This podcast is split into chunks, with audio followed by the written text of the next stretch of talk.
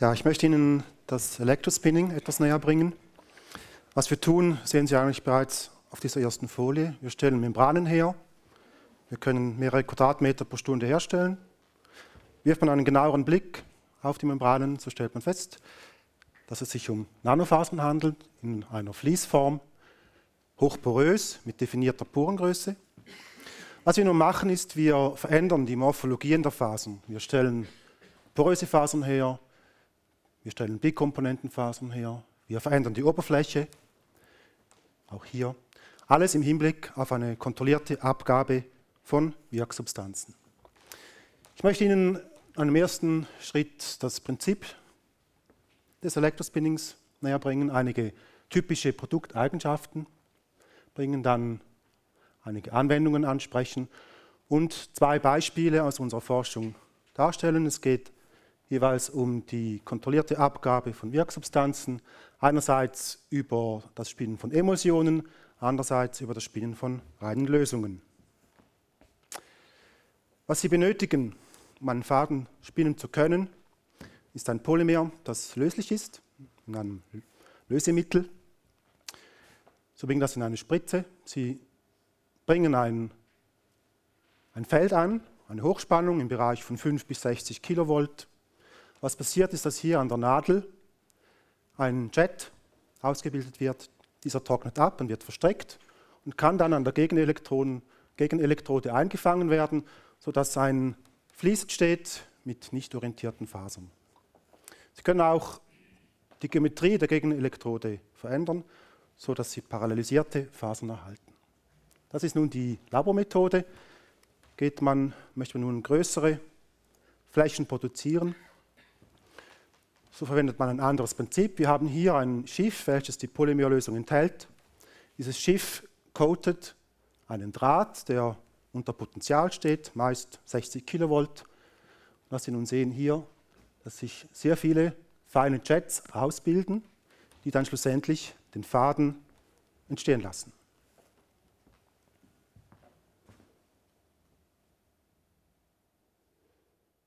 So wird auch ein sehr hoher Throughput erreicht mit mehreren Gramm pro Quadratmeter. Eigenschaften der Fasern. Wieso soll man solche Eigenschaften benutzen? Erstens einmal, sie haben eine sehr hohe spezifische Oberfläche. Sie haben ein hohes Oberflächen- zu Volumenverhältnis. Die Porosität, die kann eingestellt werden. Entschuldigung. Äh, man erhält so neue Transporteigenschaften durch die Membranen in Bezug auf die Wärme, in Bezug auf Flüssigkeiten oder auch in Bezug auf Dampf. Die Struktur der Fliese gleicht der extrazellulären Matrix in unserem Körper. Sie gleicht sehr stark den Kollagenfasern und ist deshalb ein, ein prädestiniertes Scaffold für Tissue Engineering. Man kann hohe Konzentrationen an Wirksubstanzen einbauen, wiederum über die Möglichkeit der Lösung, der Emulsion. Es wird keine Wärme äh, angewendet, das heißt auch, dass, thermische, dass, der thermische Abbau von Wirksubstanzen sehr gering ist. Und aufgrund der hohen Oberfläche ist es möglich, äh, diese zu funktionalisieren, und zwar in einem sehr hohen Grad. Es kann eine sehr große Vielzahl an Polymeren versponnen werden, angefangen bei den synthetischen Polymeren wie, wie Polyamid 6, wie Polyurethan oder auch Polyester, hin zu den Biopolymeren wie Gelatin, Ketosan oder Kollagen. Es können aber auch über einen Zweistufenprozess anorganische Fasern hergestellt werden, wie zum Beispiel Titandioxid.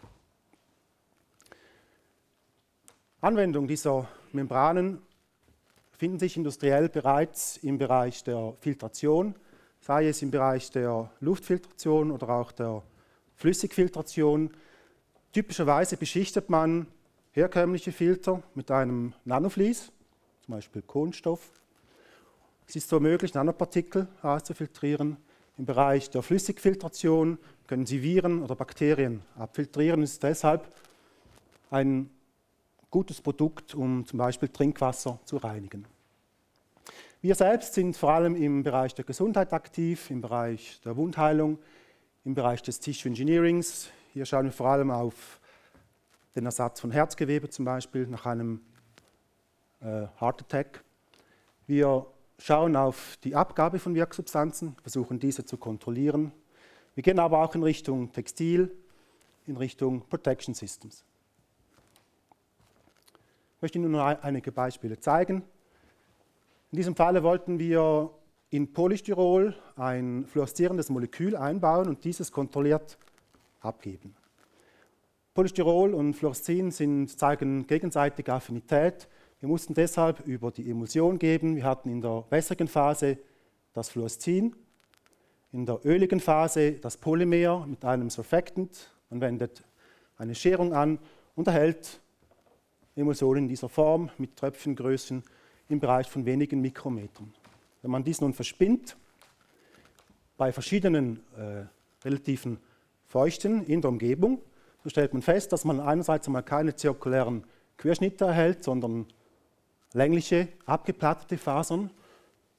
Außerdem wird bei tiefen, relativen Feuchten dichte Fasern, werden dichte Fasern erhalten. Mit steigender Feuchte erhält man hochporöse Fasern. Die Struktur dieser Fasern hat nun direkt einen Einfluss auf die Abgabe des Fluoreszins. Sie sehen, dass die poröse Faser hier in Blau eine sehr hohe Abgaberate äh, darstellt, währenddem die dichte Faser, dichte Faser eine, sehr, eine kleinere Abgaberate erbringt. Wir können dieses Spiel nun weiterspielen, in diesem Falle nun für Polycaprolacton. Dieses wird gelöst in Chloroform. Wir geben ein Nicht-Lösemittel zu und ein Lösemittel, was man sehr schnell sieht, dass bei der Verwendung eines Nicht-Lösungsmittels wiederum eine sehr poröse Faser entsteht mit einem dichten Kern, währenddem bei der Verwendung eines Lösemittels, in diesem Fall nun Chloroform DMF, dichte zirkuläre Fasern erhalten werden können. Es ist also möglich, durch Änderung der Spinparameter verschiedene Morphologien in Bezug auf die Faser zu erhalten. Ein nächstes Beispiel. Es geht hier um, die, um den Einbau von Polyphenolen in Fasern. Polyphenole findet man in natürlichen Quellen wie Nahrungsmittel, wie Baumrinden zum Beispiel. Und die Idee war, dass diese Wirksubstanzen, welche verschiedene Eigenschaften haben im, im Bereich der medizinischen Forschung, äh, zum Beispiel ist es möglich, äh, freie Radikale einzubinden, Metalle einzubinden. Sie, haben, äh, sie bieten auch einen gewissen UV-Schutz. Typisch für diese Verbindungen sind, dass sie Hydroxygruppen an den Benzolringen haben das sind hier einige Beispiele, was wir nun gemacht haben. Wir haben einerseits mal über Lösung gesponnen, Polyhima als Polymer und PLGA über Emulsion. Betrachtet man nun die Konzentration des Polymers in der Lösung, in diesem Falle nun für Polyhima, so sieht man, dass bei tiefer Konzentration keine homogenen Fasern erhalten werden. Mit steigender Konzentration des Polymers in der Lösung aber dann homogene Fasern erhalten werden können mit verschiedenen Durchmessern. Dies geht dann einher auch mit der Viskosität. Sie sehen hier die Scherrate gegen die Viskosität, tiefe Konzentration, mittlere Konzentration, hohe Konzentration. Betrachtet man nun äh, die Abgabe dieser Wirksubstanzen, in diesem Fall nun für Katechin, wir haben hier 1, 2,5 und 5 Prozent eingebaut, so kennt man, dass man in einem ersten Schritt einen gewissen Burst Release hat, bei längerer Zeitdimension dann ein, eine lineare Abgaberate für die Wirksubstanz erhält. Betrachtet man nun die antioxidative Wirkung dieser Polyphenole, so stellt man fest, dass das reine Polymer keine Wirkung zeigt, die synthetischen Polyphenole aber hohe antioxidative Wirkung haben. Wir haben hier auch ein Extrakt aus Fichtenrinde eingebaut, ebenfalls mit hoher antioxidativen Wirkung. Ein weiterer Vorteil der Enkapsulierung ist, sehen Sie hier, wir haben also hier die, äh, die antioxidative Wirkung, je höher, desto wirksamer. Für die freie Verbindung stellt man einen Abbau, eine Verringerung der Wirkung fest gegen die Zeit. Für die enkapsulierte Variante sieht man, dass man stabile Wirkung erzeugen kann. Das heißt, dass der Abbau zum Beispiel über UV in der Faser verhindert werden kann. Ein weiteres Beispiel nun über Emulsion. Wir haben Katechin als Wirksubstanz, wir haben PLGA als Polymer, das ist ein Biopolymer, ist abbaubar, ist biokompatibel. Katechin zeigt antioxidative Wirkung, das war bekannt, ist ein Radikalfänger, entzündungshemmend und antibakteriell. Was wir gemacht haben, wir haben das Polyphenol in der wässrigen Phase gelöst, das Polymer in der öligen Phase. Wir haben wiederum ein Surfactant zugegeben zur Stabilisierung der Emulsion. Wir wenden Schierkraft an und verspinnen dies und erhalten Fliese in dieser Form. Wiederum Einfluss der Konzentration des Polymers wird hier sehr, schön ersichtlich. Bei tiefer Konzentration werden Kugeln erhalten. Bei Erhöhung der Konzentration in Bezug auf PLGA inhomogene Fasern. Je höher wir gehen, werden die Fasern homogener. Was man ebenfalls feststellt bei der Verspinnung von Emulsionen ist, dass Kernmantelfasern erhalten werden können. Wir haben hier einen Kern, welcher die Wirksubstanz erhält, enthält und das Polymer im Mantel. Betrachtet man nun das Verhalten in Bezug auf die Abgabe des Katechins, so stellt man einerseits fest, dass der Re Re äh, Release über Tage dauert, dass wir einen Burst Release am Anfang haben und dann einen, eine lineare Abgabe der Wirksubstanz.